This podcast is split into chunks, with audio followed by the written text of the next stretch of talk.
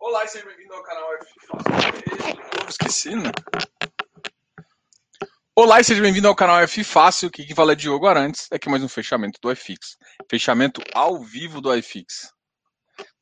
Bom, queria agradecer a todos que estão aí. A gente vai falar um pouquinho sobre fundos imobiliários e também fazer algumas inferências aí do mercado. Muito obrigado a todos e a gente vai começar, inclusive, falando da bolsa hoje, né? É, bom, uh, a gente sabe que, o, que o, o, presidente acabou entregando duas medidas muito positivas do mercado e o mercado acabou fechando um pouquinho 0,38. Uma das medidas foi em relação à Eletrobras e a outra em relação aos Correios, tá? Então, essas, esses dois impactos aí foram positivos no mercado que tinha caído bastante. Hoje, o Ibovespa, por exemplo, teve uma alta de 0,38%, chegando a 1.115,668. Tá? Além disso, a gente teve vários ativos aí que anunciaram oferta, inclusive alguns ativos que eu nem esperava, inclusive ativos com umas formas bem engraçadas aí, bem diferentonas de fazer oferta, um ativo de, de, de tijolo chamando capital para aumentar com CRI, né? Então, bom, bem legal isso, bem diferente, né? A gente vai falar um pouquinho sobre isso. Esse, esse que eu falei que aumentou capital foi o RECT. Gente, boa noite a todos. Deixa eu só ver. A, a, muita gente vem me perguntar uh, nos ativos. Uh, então eu quero ver aqui me perguntar no Instagram. É exatamente, o, o Barba tá falando é, aqui. Deixa eu colocar aqui a frase que a gente conversou. É justamente esse aqui, ó. Fala, Diogo que foi essa oferta do Rect 11, meu amigo? Que é isso, papai. Então, assim, a oferta veio 10% abaixo do valor de mercado, que já estava abaixo do valor patrimonial. É, além disso, além de, de você ter essa baixa na oferta, ele fez duas coisas. Ele está captando para proteger o que de fato é interessante, mas você está captando crédito no fundo. Isso é permitido, tá, gente? O que eu falo é que muda a visibilidade do fundo, tá? É... Rodrigo, vou falar disso também. Então, ele começou a comprar crédito. Então, assim, achei, achei bem legal, assim. Por que acontece? Eu vou ligar do, do ponto de vista estratégico, tá? Não do ponto de vista para quem é do fundo. Vamos lá, deixa eu explicar qual é a visão. A visão de estratégia é interessante, por quê? Porque você tem uma, vários ativos que vão começar a acabar RMG, você tem algumas dívidas que são atreladas a IPCA que estão caras, você fez para comprar ativo, você não comprou tudo. Você comprou com a obrigação ou lançando CRI.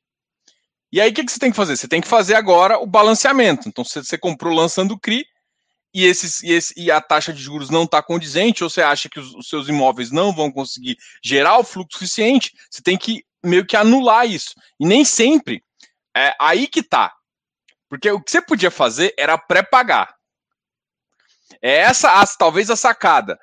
Provavelmente, Normalmente, quando você faz esse pré-pagamento, tem que ter na, nas suas, nas suas, uh, quando você faz o CRI, você pode colocar pré-pagamento ou não colocar pré-pagamento, tá? Ou colocar umas multas mais pesadas. Então, o que, que foi melhor? Provavelmente ele sabe analisar, é claro. A Rect é uma gestora muito, muito uh, conhece muito desse mercado. E o que aconteceu? Eles decidiram que é melhor, em vez de, pra, como se fosse anular, pensa que você está vendido no CRI e você tem que comprar um CRI para anular. E eu acho que até, inclusive, se você for calcular, pode dar um spreadzinho positivo. Então ele faz isso para diminuir o risco do, do, de fato de você não conseguir pagar com os próprios fluxos dos ativos.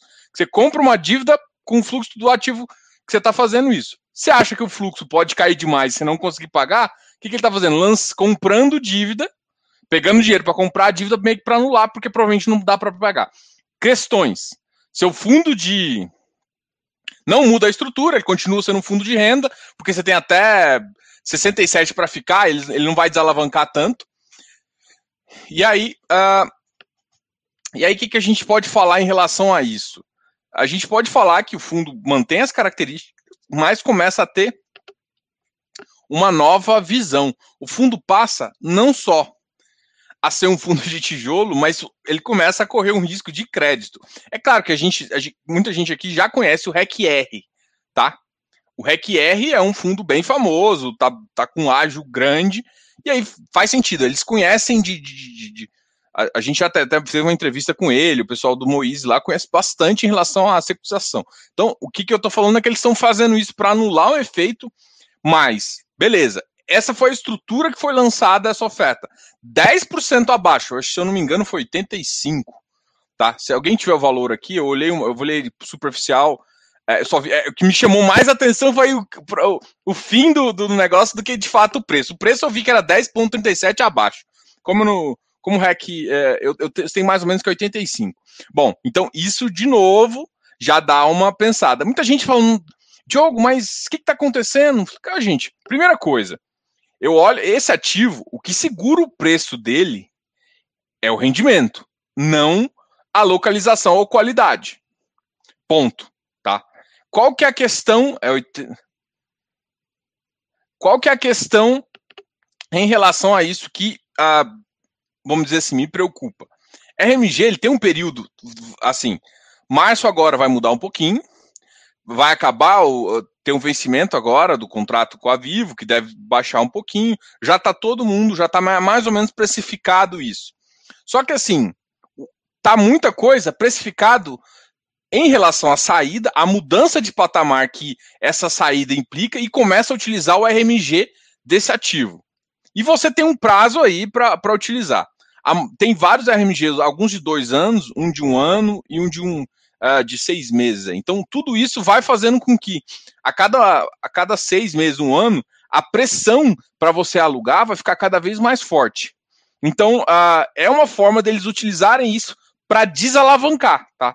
Então, eles estão vendo um pouco o fundo, em vez de tentar comprar mais, assim, tá desalavancando o fundo, só que comprando dívida, né? Essa dívida, é, muito provavelmente anula. Eu, eu só achei estranho porque você pode pré-pagar o CRI. Ele não está usando essa opção. Primeiro que eu acho que começa a dar um spread positivo. Então, acho que as, as, as emissões dele, eu, eu, tenho que conferir, na, mas na minha cabeça, os IPCA, o, o spread que ele está pegando a dívida é maior do que o que ele emitiu a dívida. Então, basicamente, você tem um, um ganho aí, né? Você, você, fez quase como se fosse um swap.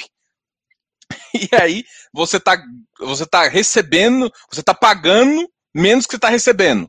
Só que o que, que acontece? Você começa a incorrer num risco. Não é bem um swap que seria que ser com o mesmo cara, né? Mas enfim, o que eu quero falar para o fundo, ele começa a ter um spread positivo, mas começa a correr um risco de crédito, além de correr o risco de vacância. Então, assim, claro que isso não é muito grande no fundo, porque a alavancagem do fundo não é tão grande, mas, putz.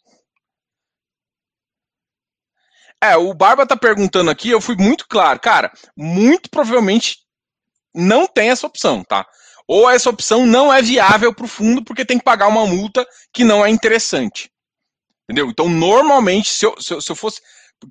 Vamos pensar assim, gente, vocês têm que lembrar que eu sou consultor e não, assim, eu, eu analiso as, essas opções, mas só para você entender. O que, que, que eu, eu, vejo? Eu vejo assim, pensando friamente, é, tem, duas, tem duas possibilidades de eu fazer isso. Eu só não quero pré-pagamento quando a minha multa, a minha, a minha, a minha, o meu pré-pagamento custa muito mais caro do que eu acho, e quando eu consigo ganhar no spread.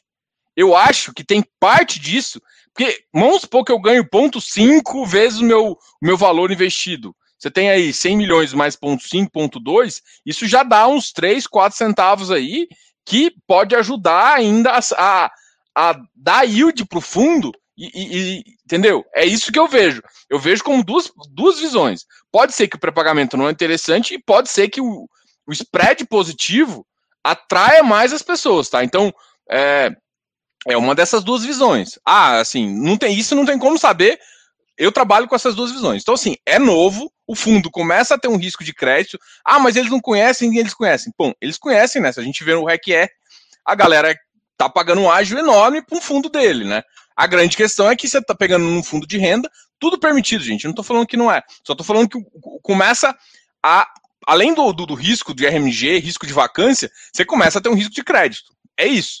Ah, ficou ruim, ficou pior. Não, só, só, a minha visão aqui é te mostrar o que que acontece, tá?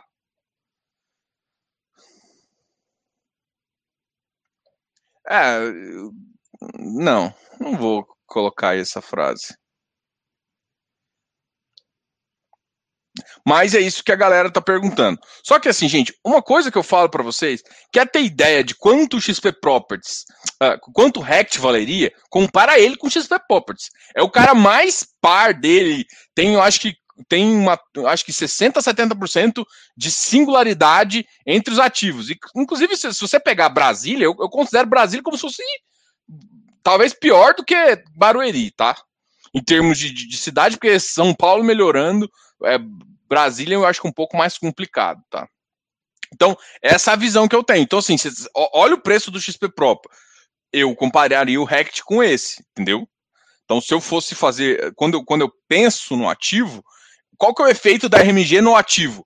Olha a diferença entre o, o, os yields, né? Olha a diferença. Os yields, o yield puro, não o dividend yield, tá? Rendimento, vamos chamar. Olha a diferença dos rendimentos. É claro que você tem que dar umas certas proporções, mas olha a diferença do rendimento entre os dois e olha a diferença entre uh, o, o, próprio dividend yield, beleza? Então é isso que eu quero falar. Então esse, esse, essa diferença entre os dois ativos é baseado na MG, tá? É, então é, é uma questão aí que a gente pode uh, conversar bastante.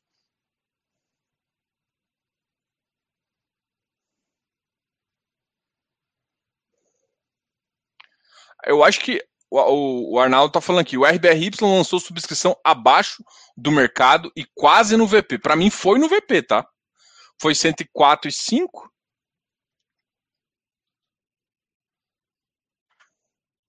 Ele caiu mais um pouco hoje, RBRY. Vamos ver qual que é o valor patrimonial dele. Ah, foi abaixo, foi abaixo, sim. O valor patrimonial que ele tá aqui é 106,42. É. Mas é assim, cara, é foda falar, gente, mas ah, você viu a conversa que eu tive com, com o pessoal uh, do administrador, com a Vortex? E aqui eu não vou fazer. E aqui eu. Uh, porra, ah, o sistema da Vortex está funcionando, ficou muito legal, tá?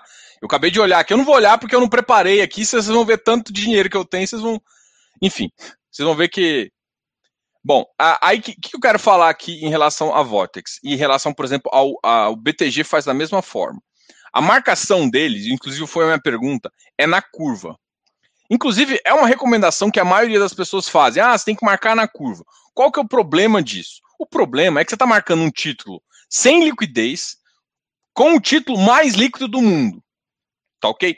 Diogo, por que você está falando isso? Depois eu chego na conclusão por que, que eu estou falando isso. Então você pegou um título não líquido, que provavelmente você não vai querer vender, e provavelmente se você for vender, não vai ser no preço da curva, porque você não vai comparar um título não líquido com líquido.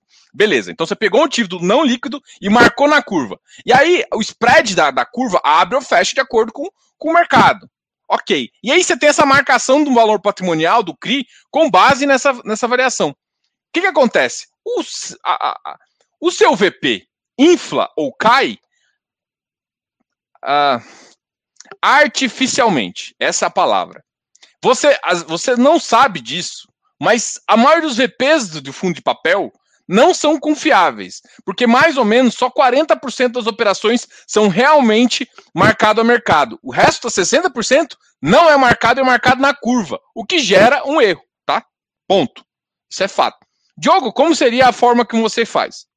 A forma como que eu acho que teria que ser é ah, não mantém nada, mantém no preço que você compra. Nossa, mas porque assim, eu não tenho risco de ninguém querer sair. Você não pode sair porque é um fundo fechado. Então, para mim, faz mais sentido. Eu marco a curva, carrego o valor, e aí, se eu precisar vender, que é o problema é todo se eu precisar vender.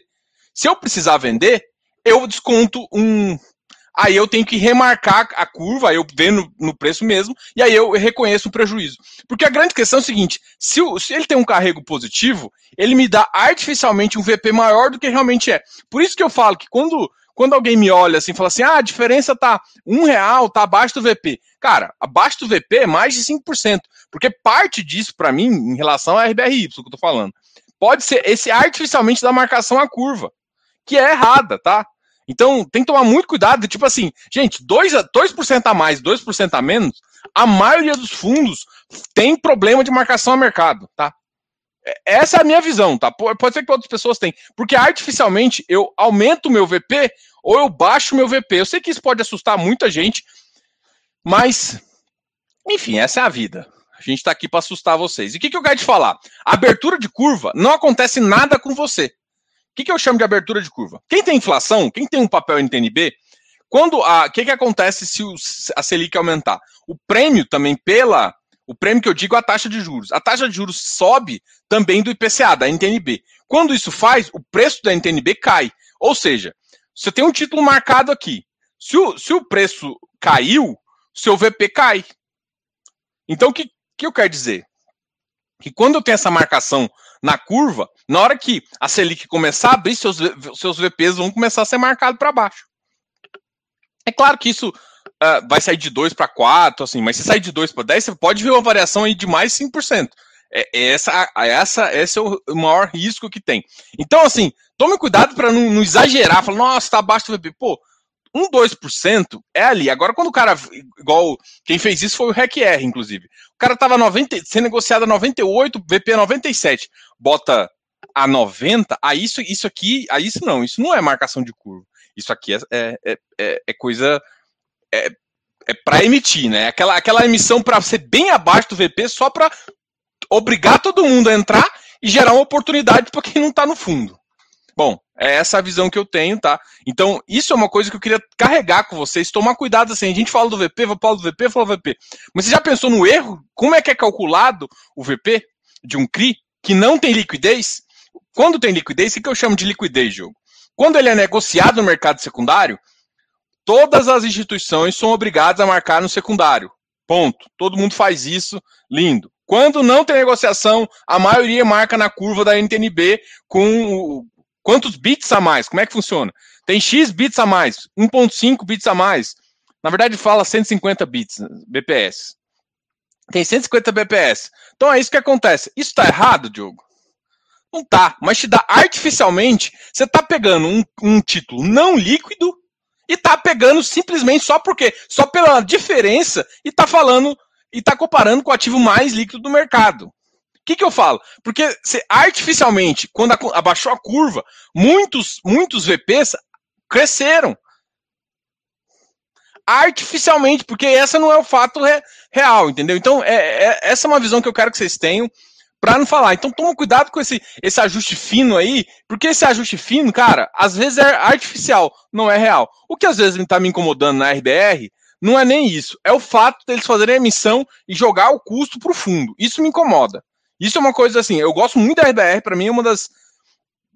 Bom, é uma excelente gestora, mas, cara, putz, eles fizeram isso com a RBR, vão fazer isso com a RBR Properties. Putz, isso, isso machuca, tá? Machuca, machuca. O RBRY eu acho que está assim também. Bom, ah, alguém me perguntou do RBR Properties. Vamos falar um pouquinho, vamos fazer. A gente falou um pouquinho de ações, a gente agora vamos falar um pouquinho uh, das ações que subiram mais. Deixa eu falar das que mais caíram, porque uma das que mais caíram foram a que vocês perguntaram, foi o RBR Properties. Quem me perguntou do RBR Properties aqui? Deixa eu só ver. Aqui, ó, o, o Rodrigo. O Rodrigo me perguntou. Rodrigo, eu vou falar dele agora, tá? Deixa eu só fazer um ajuste aqui. Porque da última vez eu esqueci de mostrar minha tela para vocês. Opa, quase que eu faço, quase que eu saio da, da, da, da live sem querer. Share screen. Aqui, compartilhar. Tô compartilhando com vocês, deixa só eu 175 vocês conseguem enxergar. Opa.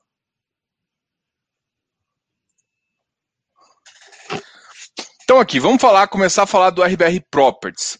Nossa, essa queda me deu um frio na, na espinha. Rodrigo, é, primeira coisa, é, o RBR Properties, todo mundo já sabia, todo mundo, assim, a minha, o que foi estranho, isso eu, se você acompanha o canal aqui, você sabe que desde segunda-feira eu tô falando, pô, o povo esqueceu que o RBR Properties, o povo esqueceu que o RBR Properties está em emissão. Só que assim, duas ressalvas. Muita gente tá fazendo. É, que, que acontece? O RBR Properties está fazendo uma missão 400, né? Uh, ah, para quem tem a cota, você pode vender. Mas muita gente, mas muita gente vendeu no, no, secundário, óbvio. Você ganha o direito, vende no secundário, vai lá na 400 e participa de uma oferta pública. O que eu tô te falando é que, dado que eu vi no, no CVBI E dado que eu vi no VILG, o, o apetite para tijolo e por, um ativo, por esse ativo ser de qualidade, muito qualidade, eu comparo ele um pouco até com o VILG. Cara, sendo rateio, aquele rateio nosso, o rateio socialista lá, rateio linear, que a XP faz. Mesmo sendo rateio linear, o ativo deu, uh, não conseguiu, assim, não bateu as cotas mínimas. Então a maioria ficou na faixa de da metade, assim, foi. Os dois eu acho que tinham uma cota de 10 mil mínimo, e os dois conseguiram 5 mil nessa faixa. O que eu tô te falando é que toma cuidado, porque o número de cotas que vai conseguir, porque esse é um ativo de certa qualidade, perdeu um pouco de preço, ainda tá um pouco acima da. Uh, o ativo está um pouco acima. O que, que eu digo um pouco acima? ele tá com aquela questão ainda que vai ser uma emissão a 88, então ainda tem o spread positivo, mas tem que pensar aí que muita gente agora vai começar a fazer aquela a nossa linda arbitragem. Não estou recomendando ninguém de fazer arbitragem, não estou falando nada. Só estou falando que o, motivo de cair é arbitragem. Pô, que, assim, é, é uma oferta, não é tão grande assim, é. Acho que é. Deixa eu conferir aqui. Eu esqueci o percentual, eu, fiz o vídeo há um, há um, tempinho já. Enfim, é, é um percentual relativamente bom. Pode sobrar muito pouco para 400, tá? Porque provavelmente todo mundo deve executar. Ah, mas. Então, essa é uma questão. Então, isso puxa o preço para baixo. Então, assim, gente, vocês têm que acostumar. Quando vocês têm um ativo e ele vai entrar em emissão ou está próximo de fazer emissão, tem que tomar a decisão e tem que se entender. Então, assim, nossa, quem pagou 97? Você pagou 97. Se você pagou 97 ontem, Pô, você estava desavisado, você estava totalmente. Agora, você pagou 97 e está participando da oferta, bom, não tem problema, você está participando da oferta, você pode eh, aumentar a posição, você tem que tomar muito cuidado, mas muito cuidado no que você. No, no, em, em, tomar. Primeira coisa, gente, se vão comprar um ativo, olha se ele não tem emissão corrente, ou seja, está em emissão, e se ele não tem emissão futura. Qual que é a data base? Tem que olhar tudo isso antes de comprar ativo. Gente, comprar ativo, vou até voltar aqui, gente, comprar ativo tem que ter foco, disciplina e estudo. Não é simplesmente eu vou lá e escolher um ticker e vai lá e compra. Não, você tem que ter a noção do que você está fazendo. Agora, pô, paguei 97 e não sabia da emissão? Essa emissão, inclusive, foi adiada. Essa, essa emissão era para acontecer dia 1 do 2. De, de, de, foi adiada para a, a, data base, né? A data base foi de 1 do 2 para agora. Então, pô, isso, isso tinha que saber, tá? É, isso não, tipo, não tem perdão, não. E assim, o mercado não perdoa se você não toma. Foi, é, é, quem pagou 97 e muita gente pagou na segunda-feira, para mim foi um desavisado, porque se simplesmente muita gente vendeu para você. A única coisa que eu, que eu tenho, que eu falo de risco, é que muita gente que fez isso, muita gente percebeu, até falei isso, ontem começou a, a vender também, só que assim, tem que lembrar, muita gente fez isso com a opção de pensar assim, pô, eu compro no, no secundário. Só que tem que tomar cuidado, desculpa, compra no primário, porque a oferta é 400. Só que tem que tomar cuidado que essa oferta, ela tá num, ela tá com, com, com, com brilho ali de muita gente e pode ser que não consiga ou consiga só uma pequena parte. Então é um risco que a pessoa está tomando, tá? XPMOL. O XPMOL ele foi, ele foi muito massacrado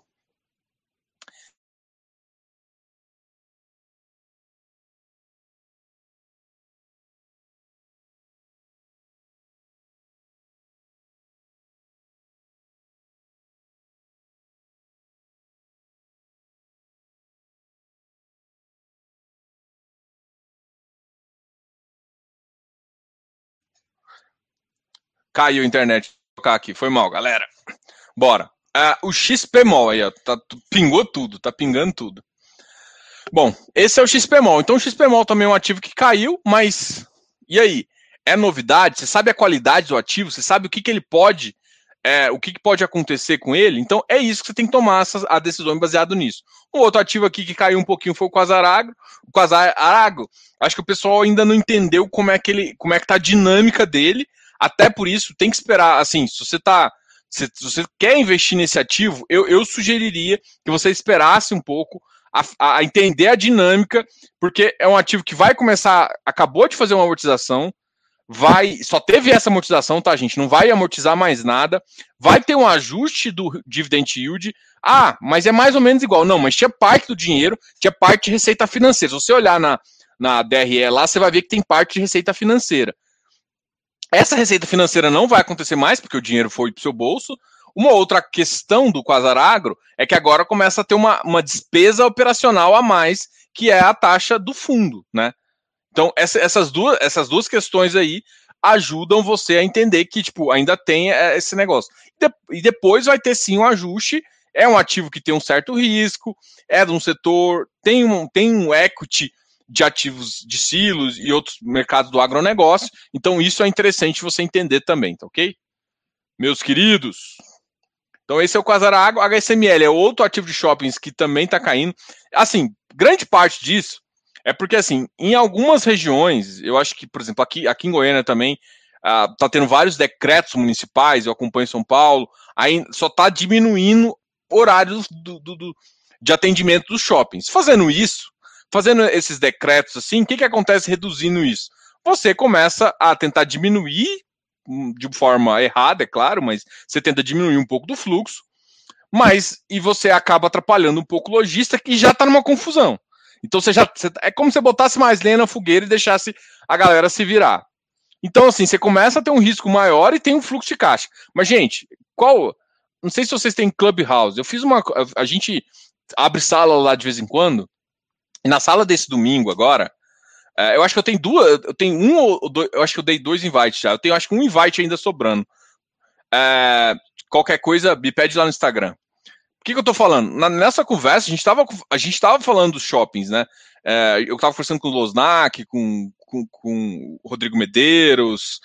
Ixi, o, o Colombo, acho que na última vez não tava.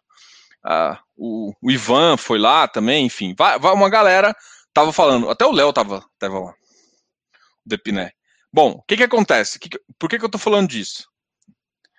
A, a gente a gente tava conversando que os shoppings as ações de shopping, se você fosse calcular, estava muito barata, os FIs estavam muito caros. Então, gente, tem que tomar cuidado que essas contas, para quem. Eu sei que você, muita gente, vocês só olha mercado de fundo imobiliário.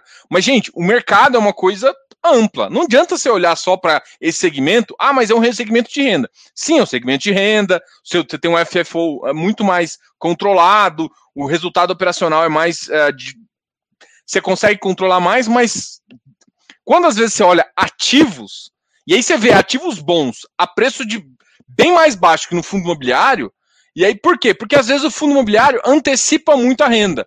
Da mesma forma como ele às vezes esquece de ativos, onde às vezes você, no mercado acionário você, você, você tem uma, um, uma correção maior, às vezes o fundo imobiliário ele, ele esquece, tanto para cima quanto para baixo. Então, para mim, foi um desses aspectos.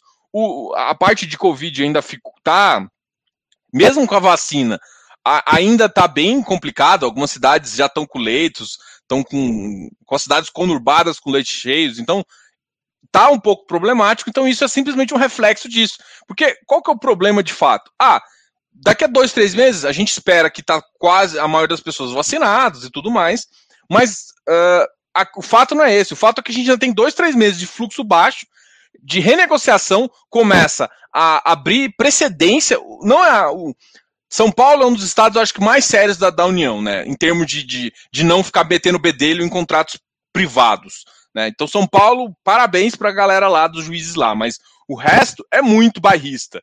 E aí você começa a ter alguns riscos ju judiciários que, enfim, é, é, inerente ao que você está fazendo. Só que isso faz com que ninguém corra o risco pagando uma taxa muito alta, né?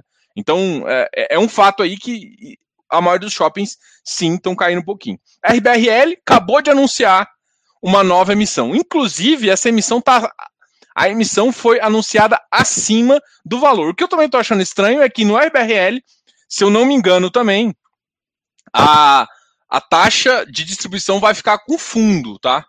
Isso me magoou um pouquinho. Apesar, eu acho, eu acho ativo. É, enfim, o RBRL é um ativo que tá praticamente fez três emissões em menos seis, em quatro, cinco meses, entendeu? Desde agosto ele tá fazendo emissão, aí teve uma emissão 476, depois teve uma emissão 400, E agora está tendo essa terceira missão. Essa, essa missão, como ela é muito pequena, para mim está tá sendo uma missão de oportunidade. Mas isso machuca muito o preço, né? Que não deixa o preço dar uma, dar uma respirada. O número de cotistas já começou a aumentar. E aí, uma comparação que eu sempre fiz com a galera foi a questão do, do RBRL versus o HLog. Eu, eu acho os dois com excelentes times de gestão, só que o HLog ele virou para investidor geral e nunca fez uma 400. Foi o que o RBRL acabou de fazer. Então, grande parte. É, o que, que acontece? Gente, para ter ágil, tem que ter investidor querendo pagar ágil. É uma realidade do mercado. Enfim, assim, eu, eu posso dar várias justificativas aqui. Mais cotistas aumenta a liquidez e normalmente, dependendo da precificação e da galera tá muito errada, a precificação acaba levantando um pouco o ágio dos ativos, tá? Então, esse, é um, um, fato que eu, tô, que eu gosto de, de comentar com vocês, tá? Então, ou seja, para ter ágio, tem que ter cotista. É pessoas que pagam ágio, não é instituição. Porque a instituição, ela normalmente ela não vai entrar no mercado secundário. Instituição financeira, uh, fundos multimercado, eles usam secundário para vender, não para entrar, tá? Então, assim, é, é isso que eu queria comentar com vocês.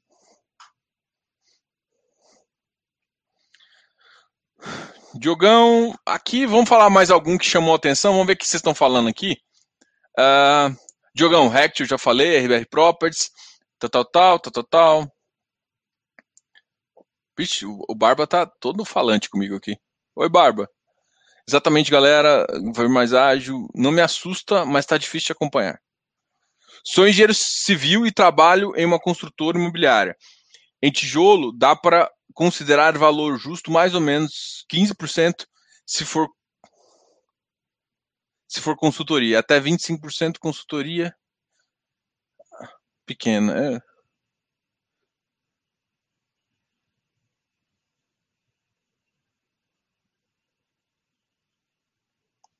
Você está respondendo alguma pessoa aqui, Léo?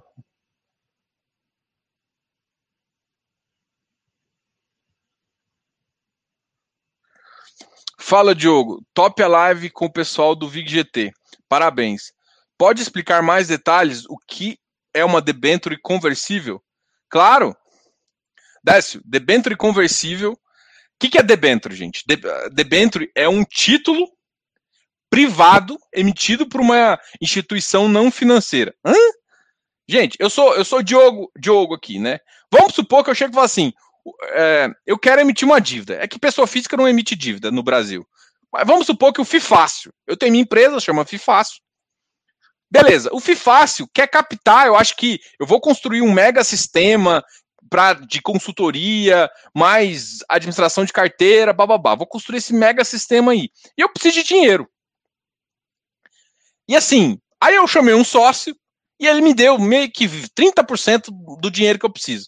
Aí o que, que eu falo? Gente, olha só, eu tô dando uma oportunidade, eu, ve eu vendo, ó, me dá seu dinheiro que eu te pago uns juros. Isso é um título privado. Ou seja, eu, que não sou uma instituição financeira, não sou um banco, tô emitindo para me financiar.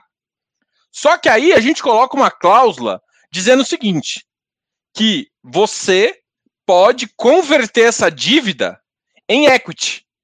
Vamos supor que a gente faz o seguinte: a, a minha empresa está custando sei lá, um milhão.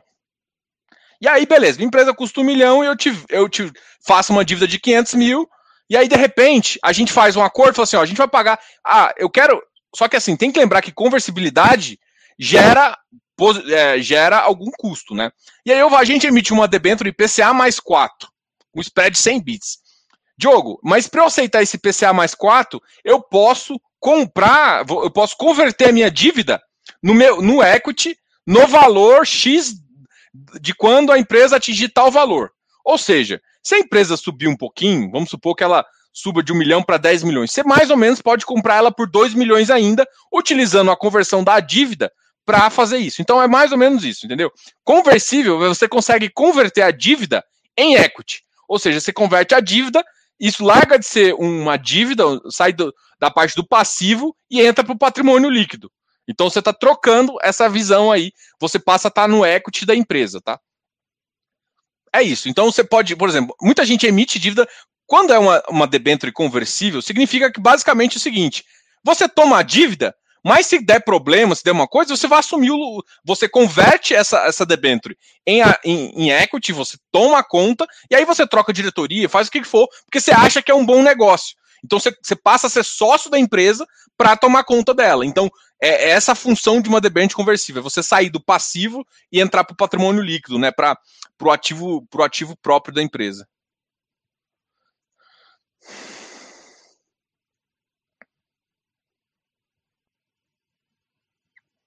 É, aqui, ó. Isso aqui, isso aqui é, é, é, é, isso aqui é, sei lá, é igual bruxaria. Não, não dá para saber. Tem, tem dia que a pré-flipagem, a arbitragem ferra com o preço do ativo antes. Então, assim, na verdade, tem que tomar muito cuidado se você tem interesse. Tipo, eu, eu, eu não acho que numa data específica, ó, sempre nesse dia é o melhor. Não, porque às vezes recupera no final. Então, não dá para simplesmente. O pessoal desespera no meio demais.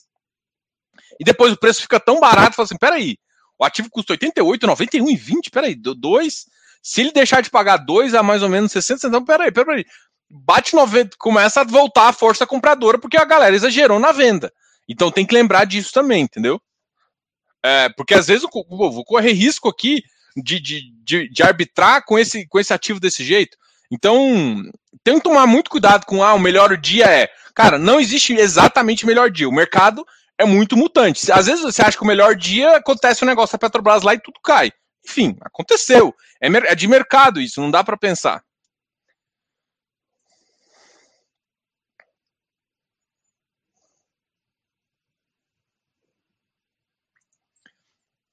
Nessa oferta do RBR Properties, faz diferença em pedir antes ou depois para poder conseguir? Ou a ordem não interfere? Não tem. É, a, o, único ativo que eu sei que faz isso, que chama, chama ordem de chegada.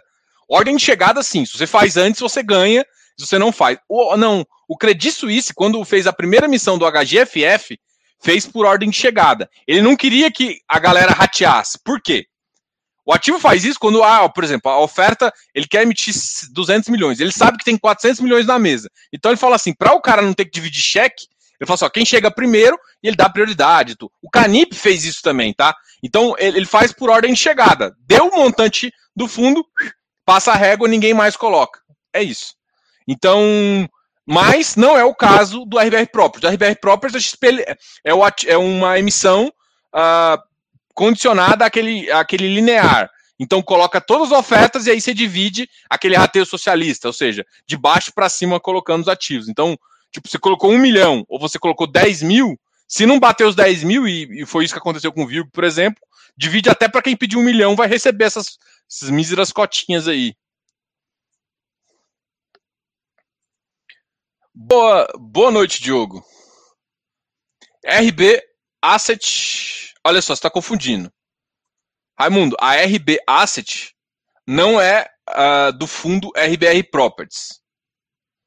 A RB Asset, uh, você está confundindo, a gente tem, tem, tem três gestoras. Tem a RB Capital, que é a RB, que tem a RB Asset, tem a Rio Bravo, que tem as letras Rio Bravo, mas é só uma coincidência. Então tem fundos que se chamam RB e é da Rio Bravo. Tem fundos que chamam RB e é da RB Capital. E tem fundos que chamam RBR. É, essa gestora é, não é RB, chama RBR, tá? É totalmente diferente. Totalmente, é outra visão. Então você tem três gestoras com pelo menos iniciais semelhantes: RBR, a RB e a, a Rio Bravo. Eu já conversei aqui no canal com a RBR, inclusive eu quero que eles voltem. É, com a RB Capital também. Acho que eu só não conversei aqui no canal com a Rio Bravo. Mas uma hora essa conversa sai. Eu acho que eles não gostam muito de mim, não. não sei por quê. Ah, não, não, ainda tá, tá confundindo aqui. E, e, confunde com RBR. RBR, Asset, gente. É esse aqui, ó. Vou mostrar para vocês aqui, ó. RBR Asset.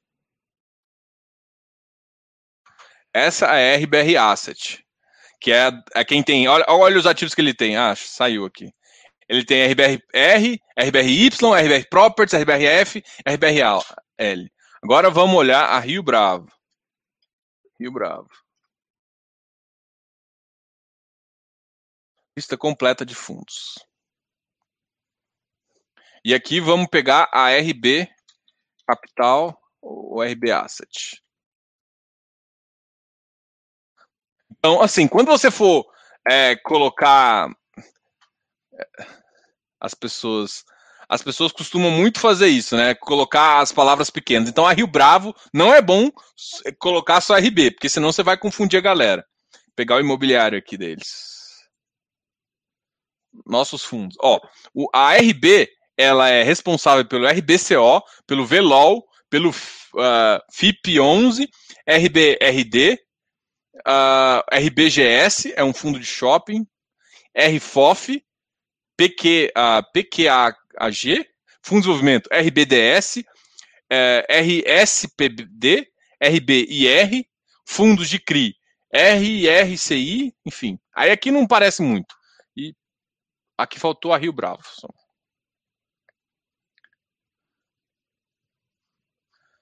Fundos. Tem o antigo SAAG, mas não é mais SAAG, né? É o RBVA é o Rio Bravo Renda Varejo, tem o XP, o XP Corporate Macaé,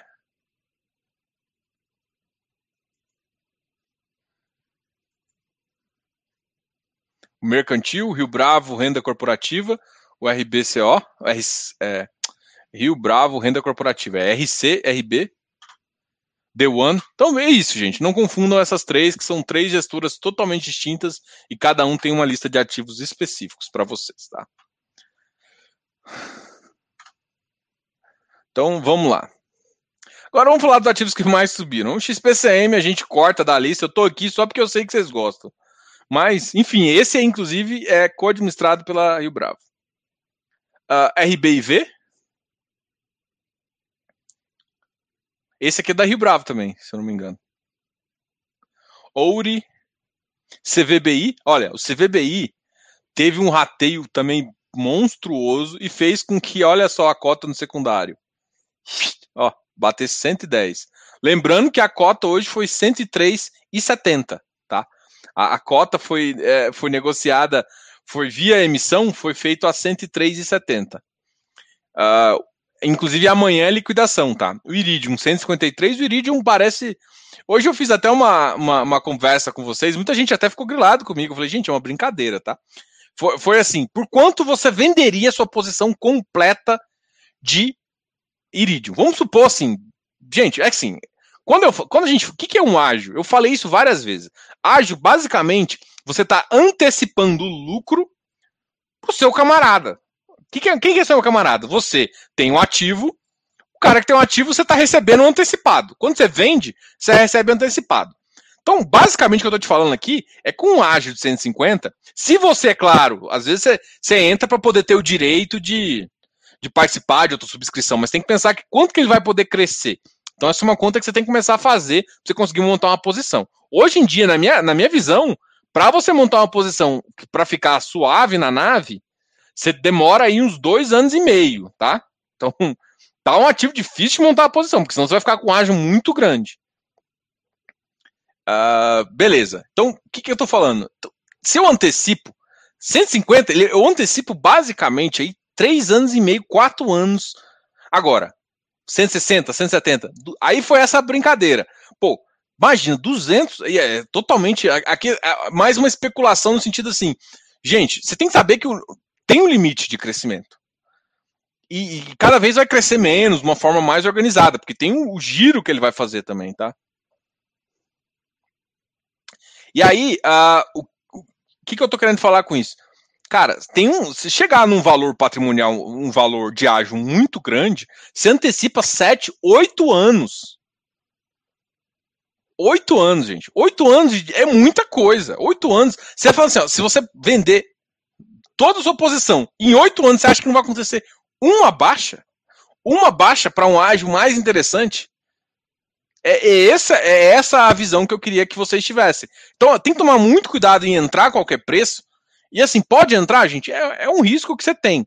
Só que o que, que eu falo, gente? Montar a posição Com o ativo está com ágio, não monta uma posição de uma vez, não dá. Se fizer isso, você vai tomar na cabeça, mas tomar na cabeça grande, mas na cabeça grande mesmo. É... Diogo, acho que não está no seu radar, mas ainda é sobre FIPE. Décio, conversei com eles hoje, a gente vai marcar uma, uma live, tá? O Pefim, tá? Então, só para te falar que uh, o Perfim, a gente entrou em contato, tem um patrimônio bem interessante. Eu troquei uma, assim, a gente uh, é, já é, já tá no radar, sim, tá? É, eu, não, eu não falo muito dele, eu falo mais de outros, mas é, ele tá no meu radar, sim. Eu vou fazer como se fosse uma semana não uma semana, né? Um mês falando também de fundos. Então, vou trazer gestores, vou trazer um pouco de gestores de, de FIPS uh, e esse para conversar com vocês. Então, sim, eu vou falar com o Perfim, vou tentar trazer outros gestores também. Uh, uh, vou, vou, tentar conversar aí com mais galera, mas eles já estão no radar, inclusive eles, eles, eles já trocaram, uma, a gente já trocou e-mails, já, já, já tá uma conversa bem adiantada, só falta setar a data. Mas aí assim que eu tiver uma data fixa, eu aviso para vocês. Valeu, Leandro. Ah, o Perfim, já falei aqui. Essas coisas da Mur, FOF, entram ativos tops e preços excelentes. Hoje o preço estava muito bom devido à conversão. Está no seu radar? Décio. Décio, a gente tem um programa chamado Close Friends. No Close Friends a gente fala de vários ativos, inclusive dá para entender parte da minha, minha estratégia e tudo mais. Sem que lembrar o seguinte, gente, eu sou um consultor de valores imobiliários. Quando eu estou conversando aqui com vocês, eu falo um pouquinho do mercado só com base nas informações, só para te dar um gostinho do que você pode fazer. Mas de fato, eu não posso fazer recomendação e eu não faço recomendação aqui, tá? Não só, não só de fato, mas eu não faço recomendação aqui. Quer uma recomendação, quer que eu faça uma avaliação da sua carteira, uma análise, quer sentar comigo trocar uma ideia? Beleza, a gente tem um programa de consultoria, inclusive que é bem acessível, bem tranquilo e tudo mais. Além disso, a gente tem um outro que é uma visão que a, complementa a consultoria e te dá uma visão um pouquinho da, das minhas estratégias, né?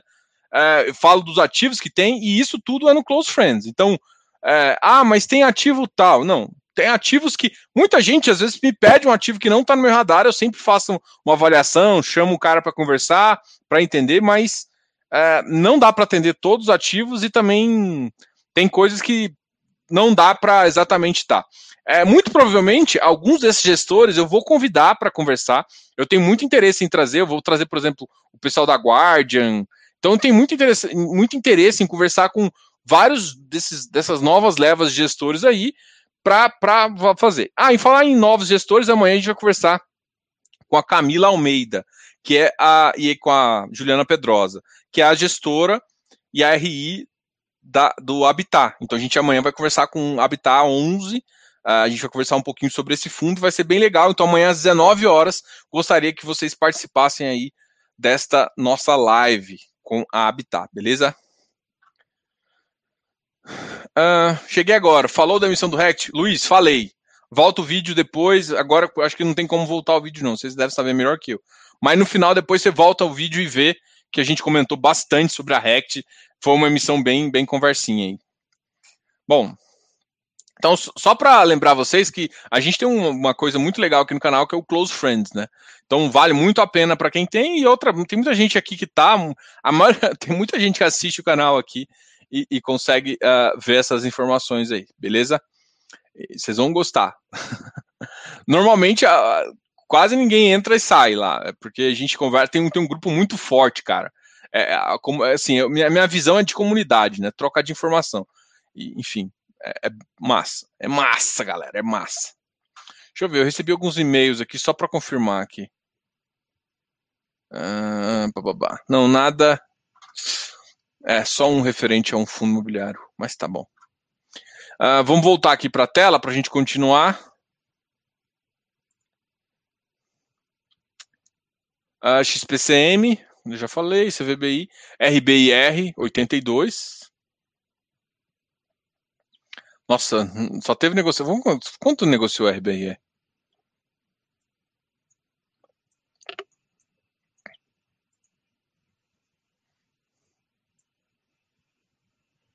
Nossa, 15 mil. Olha o Iridium. Iridium, quanto que negociou o Iridium? 10 milhões. O Iridium tá só sucesso. Ah, inclusive, aqui, ó. Não é fazendo propaganda, mas já fazendo um pouquinho aqui. Melhores gestores. Vai ter gestores. Uh, gestores de crédito privado falando do ambiente da taxa Selic, né? Então tem vários gestores aqui, inclusive os gestores do Becri, do, de outros de outros caras aí? Outros players de mercado. Inclusive, eu acho que o, o Selegato vai estar nessa, nessa visão. Então, muito massa é, se quiserem conversar lá. KNCR 89, o hectare batendo 150. Gente, hectare batendo 150 no meio da emissão. Olha que lindo. O Vilg também foi um sucesso, né? Subiu 1,14, porque a emissão dele foi um sucesso, então o nego volta para o mercado secundário para comprar. O MFI voltou a subir, o mercado acionário voltou. Tem que lembrar, gente, que o MFI não é um ativo comum. A gente vai conversar com o gestor dele também, tá? Já está no radar. Depois eu falo para vocês a data. Essa a semana que vem a gente vai ter duas lives com a XP. Uma live sobre o, o XPIE e uma outra live sobre o XP Log, tá? Com, com o Pedro. Depois eu quero trazer também, ver se eu trago uma, trago uma sete aqui. Mas está um pouco mais para frente. A gente está com, uma agenda até, a gente conversou, vai conversar com bastante gestor por enquanto. Graças a Deus, né? Vocês vão ter várias informações aí bem relevantes no mercado e Bom, REC-R também, o Ágio 113, a BCP 75,80, o Rio Bravo, renda corporativa aqui 158, a RI 99, VRTA 116. Alguém me perguntou do VRTA, né? Pô, vamos olhar o último relatório do VRTA?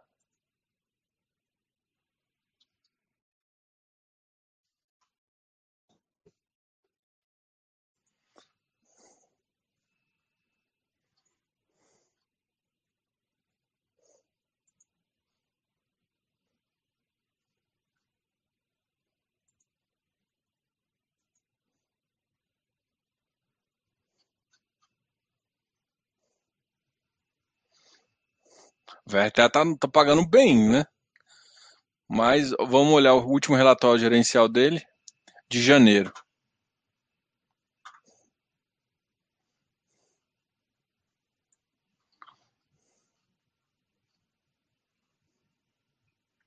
O benchmark do fundo é IGPM mais 6, é interessante saber. Mas é um, IPC, um IGPM que é IPCA, né? Eu acho que aqui ele, ele deu muita conversa e, e, deixa eu ver aonde que ele falou aqui. Ao longo do, eu acho que foi essa frase aqui. Ao longo do último ano, o GPM apresentou variações extremamente elevadas e muito acima da expectativa do mercado. Tendo em vista esse comportamento, a gente, cara, vocês têm que ler esse relatório, velho. Ficou muito massa aqui. Tendo em vista esse comportamento, a gestão, como forma de evitar riscos desnecessários à carteira, passou a avaliar com mais critério operações em GPM e até negar ou pedir alteração de índice em casos que fossem possíveis. Nossa, na nossa visão, é de que esse índice é tão elevado, pode vir a causar dificuldade, dificuldade no repasse aos devedores e até inadimplência dos mesmos. Outro cuidado que estamos tendo é que, historicamente, o GPM, depois de uma forte alta, traz em seguida uma queda, chegando a ficar negativo. É claro que não é para esse próximo ano, mas é uma visão e eu, eu, eu, compartilho também. Portanto, ao evitar esse índice, passamos a mitigar o risco de queda de receita, evitando a volatilidade. A gestão chega no processo do diligence, mas isso já tem. CRI na carteira, eles conseguiram alocar uh, puf, 5 milhões? Nossa, eles alocaram menos que eu. Pô, alocaram menos que eu aqui, ô. Ô, Pocente. Aprovado. Vamos ver quanto que, que falta aqui. Putz, 49%.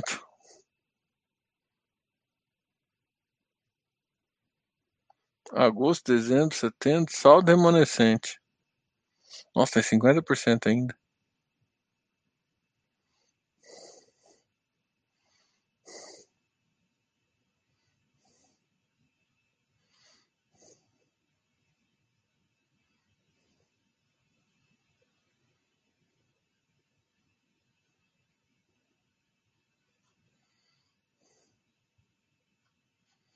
Bom, ah, isso aqui eu gostei muito do recado. Cara, a, a, quer dizer, esse relatório tá muito bom de ler, tá? Acho que para mim estão os melhores relatórios de ler. É, tem relatório que, por exemplo, tem relatório que traz muita informação, mas não traz informação. Deixa eu explicar melhor. O que, que eu digo quando traz muito. Traz muita. Porque assim, gente, o, o gestor, ou RI, é papel da gestora de explicar como você tem que analisar também, tá? Então, assim, ele faz um papel. Tem muito gestor que coloca só as informações. Isso é importante, mas muita gente, muitos de vocês, eu sei que não sabe avaliar muitas dessas informações que está aqui.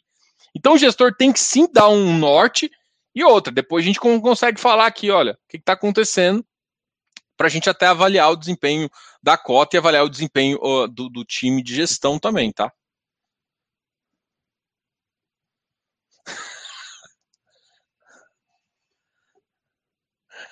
É, é, foi, foi brincadeira, viu? Eu, eu, gosto muito do fundo. Eu gosto, eu gosto, eu gosto, eu acho, eu só, só fiz uma brincadeira aqui. Uh, securitizadora. Eles fazem isso, ó, tem RB capital 12%, travessia. Travessia? A travessia é a mesma que faz para o AURCA. Deixa eu ver quais operações que ele está com a travessia. Canop.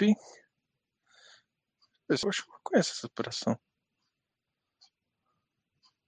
Não tinha me ligado que eles estavam nela, não. É operação antiga?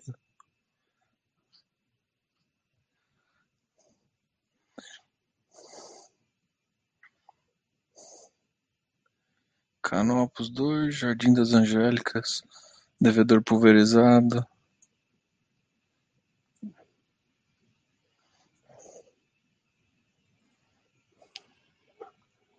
Bom, deixa eu ver se eu tenho. Eu falei que ia responder algumas dúvidas aqui no, no Instagram. Deixa eu pegar aqui. E aí, meu amigo. Uh, como é que foi? Deixa eu ver aqui. O que vocês falaram comigo aqui?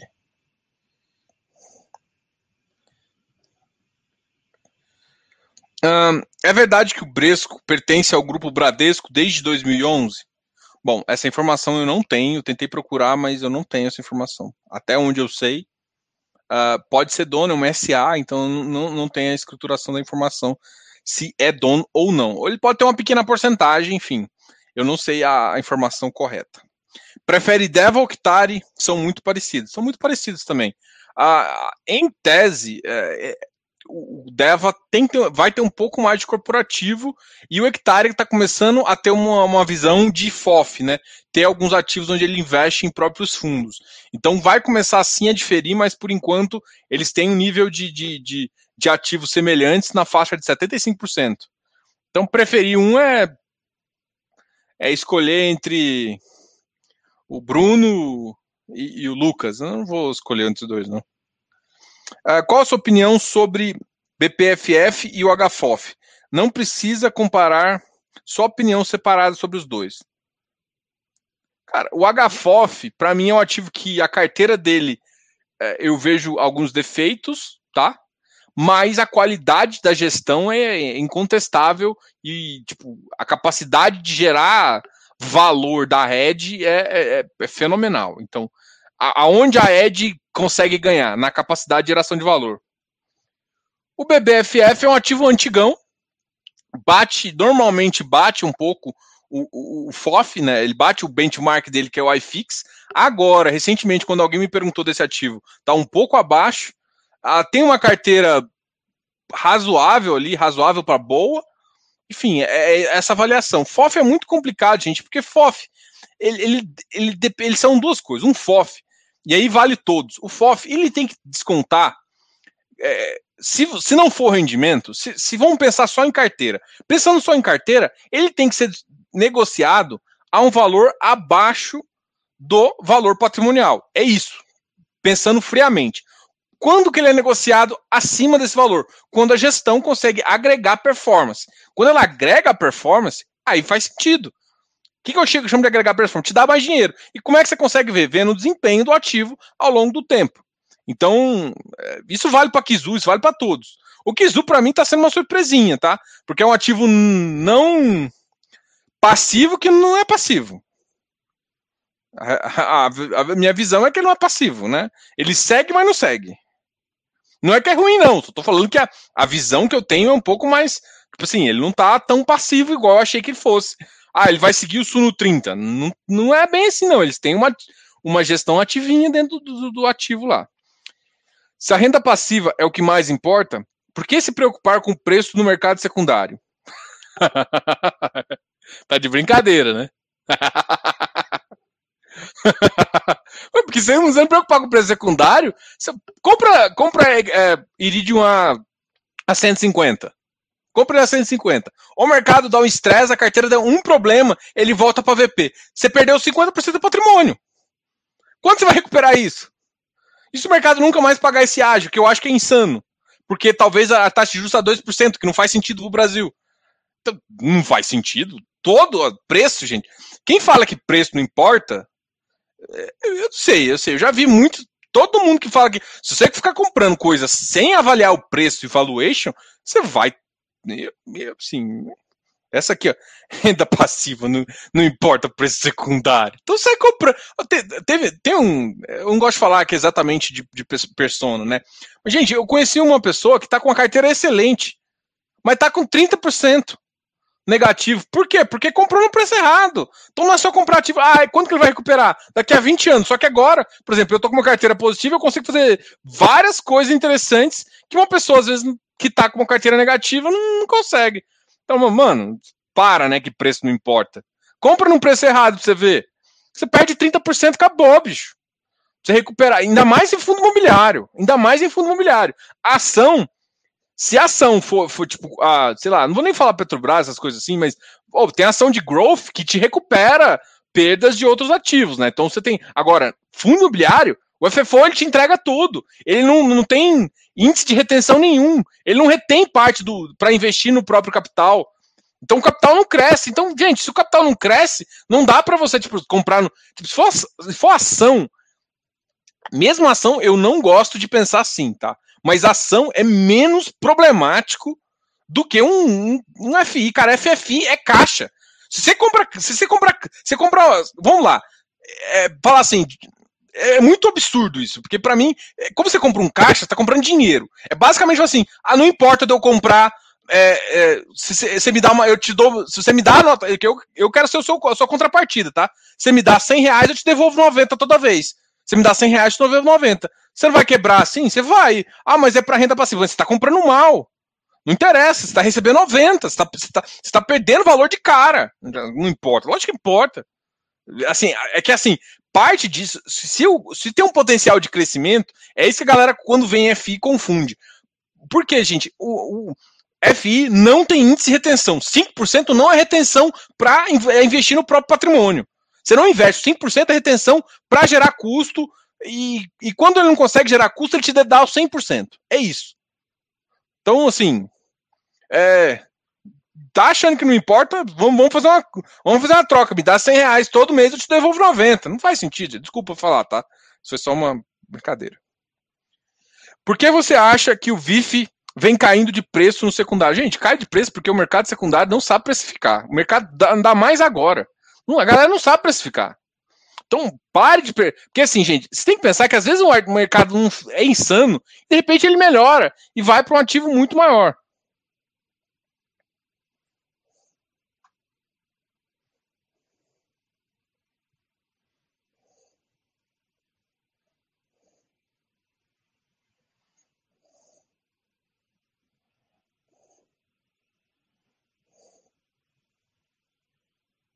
É, mas o que eu entendi aqui quando fez a pergunta do Bresco, não foi que, tipo assim, gente, coordenador líder não tem nada a ver com ação. Então, pertencer, gente, pertencer significa. Uh, primeiro que o, co o, coordenador líder, ele pode comprar até 15%. Tem uma regra para isso.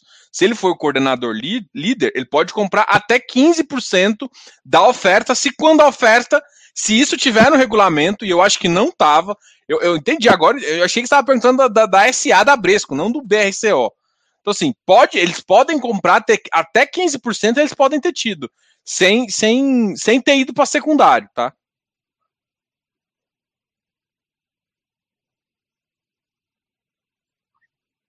Mesmo reinvestindo uh, os dividendos, você não consegue atenuar um FI com preço alto, certo? Cara, é muito difícil. A gente nunca, assim, se você faz um, um, um payout, o seu payout vai para o infinito. Dá para fazer? No infinito dá. O infinito é lindo. O infinito vale tudo. Mas e aí, você vai viver tanto? Assim, gente, tem hora que tem que fazer conta. Ver se faz a, se a conta funciona. Porque e outra, e você está pensando no mercado sem problema, né? Então assim, não é a vida não é linda não, a vida é não é uma butterfly, né? Não é uma florzinha. A vida machuca, tá? Galera, deu uma hora, a gente já conversou bastante. Amanhã a gente tem a live sobre Habitat. E a, deixa, eh, a última pergunta que eu respondi foi aqui do, do, do Leonel Carvalho, tá? Então, gosto muito de vocês, gosto muito quando vocês é, conversam comigo. Hoje foi uma live bem dinâmica, a gente conversou bastante. E muito obrigado, meus amores. Hoje a gente está com 110. Só lembrando, gente, quem precisar de, de, ajuda profissional, de verdade, não é, não é pessoas que só falam que faz planejamento, esses negócios assim. Alguém, você quer um cara CVM, alguém certificado, enfim. Bom, quer alguém sério? Aqui o canal a gente faz uh, um, um, serviço de consultoria e também consegue ajudar no nosso Close Friends. Além disso, a gente vai soltar algumas informações também muito legais. A gente vai soltar duas coisas. A gente vai fazer um curso de. Uh, isso vai sair só em março, tá? Mas a gente já está preparando ele. A gente vai fazer um curso de real estate, que vai ser uh, todos os ativos imobiliários que a gente pode colocar numa caixinha, tanto de fundo imobiliário quanto REITs, ETF de REITs. A gente vai fazer isso em conjunto. E também essa semana a gente deve lançar agora. No, no, no final do, de semana, a gente deve lançar o nosso uh, e-book mais vídeos. Na verdade, são um, um curso de imposto de renda para você, não só para fundos imobiliários, mas também como a gente já tem uma grande expertise, uh, como a gente tem grande expertise, a gente consegue a gente consegue te ajudar também nesse aspecto, tá? Então a gente vai fazer um e-book e o e-book a gente vai ampliar esse e-book, vai ter um e-book de fundos imobiliários, ação, BDR, todos os ativos da bolsa e a gente vai fazer um e-book também sobre a REITs. Então, quem tem REITs também vai conseguir. Esse, essa é uma parceria que eu tenho com, com, com o pessoal de REITs, a gente escreve algumas coisas juntos. Então, você vai conseguir ter todas essas informações acessíveis para você, beleza? A vida não é uma butterfly. É essa aí. Eu, eu vou, vou, vamos terminar o, o, vídeo de hoje com a vida não é uma butterfly. Pelo amor de Deus, gente. É, assim, o cara acha que tem vida infinita e que, e que nada influencia, né? Então, ó, a vida, a vida não é uma borboleta. É o que só falar. É, ah, tem na descrição aqui embaixo, mas assim, é canal FI, fácil.gmail.com. Tem um link aqui de uma promoção que você cadastra seu e-mail e fala exatamente os produtos.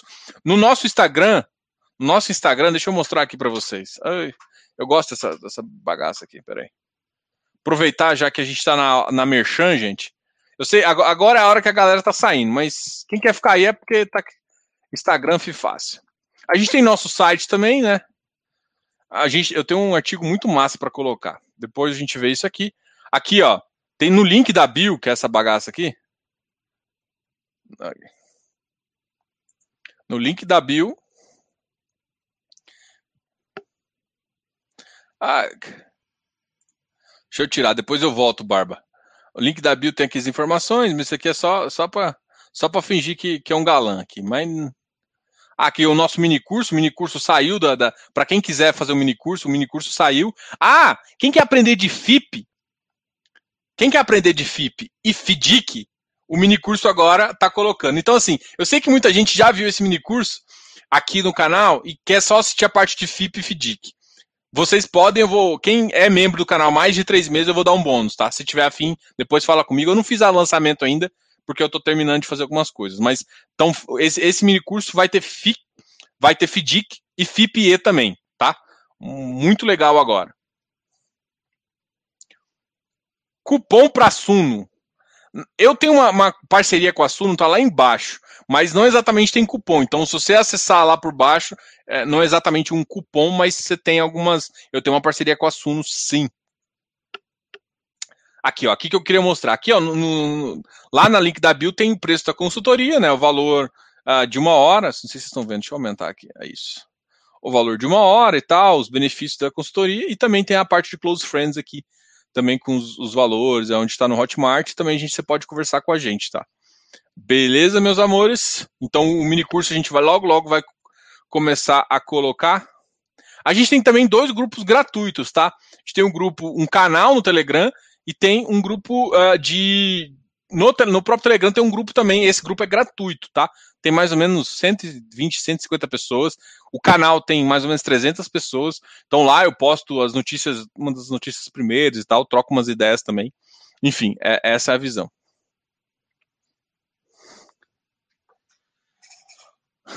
Não, o, o, o, não vou soltar a barba. Eu sei que seria pro o, esse esse no mini eu vou soltar só no, no, no mini curso. Para o canal, a gente, eu estou pensando, eu estou colocando mais duas coisas. Eu vou parte, eu vou fazer um vídeo de imposto de renda para a galera que é dos membros. Eu também vou fazer algumas outras coisas aí. Vou fazer uma precificação na curva, algumas coisas nesse sentido também. Vai ter alguns vídeos, alguns materiais bem exclusivos também para quem é membro do canal, tá? Mas a parte do FIP e do FDIC, não, vai ser só curso por conta de umas coisas aí. Enfim, vai ser interessante aí. Então, assim, mas para quem já é membro, a gente vai dar um belo de um bônus para basicamente é como se vocês só tivessem comprado o FIP e o FDIC, né? É essa, essa, essa é a intenção que eu posso fazer. Então, assim, eu, a, a forma de eu premiar vocês que estão comigo há muito tempo é tipo todo o custo que não é uh, em relação a isso, vocês não vão pagar. Tipo, vai ter um desconto muito grande mesmo, enfim. É, é essa a visão que eu acho. Então, beleza? Se tiver afim, a gente uh, fala aí com a gente. Então, vou só voltar na frase Master Mega, vou voltar aqui. E uh, a vida não é a brabuleta. A vida machuca. eu gosto dessas. Cara, eu vi. Quem fez isso, eu acho que foi o Vitor, né? O Vitor não tá aqui. O Vitor fez uma, um, um áudio meu é, foi tipo, ah, não sei o que, foda-se. É, o cara, o, o, vídeo fica rolando lá no grupo, de vez em quando eu sei que ele coloca. É um dos áudios que eu acho mais massa, velho. Eu acho, acho muito massa mesmo. Cadê o. A vida não é uma butterfly, a vida não é uma borboleta. Falou, galera. Grande abraço aí. Até amanhã. A gente faz uma live especialista, especialíssima, na verdade. Não especialista, não, especialíssima com Habitat. Então, qualquer dúvida, vocês podem mandar. Vou abrir uma caixinha depois pra gente conversar. Qualquer dúvida, troca uma ideia aí com a gente. A gente tá bem, a gente tem um canal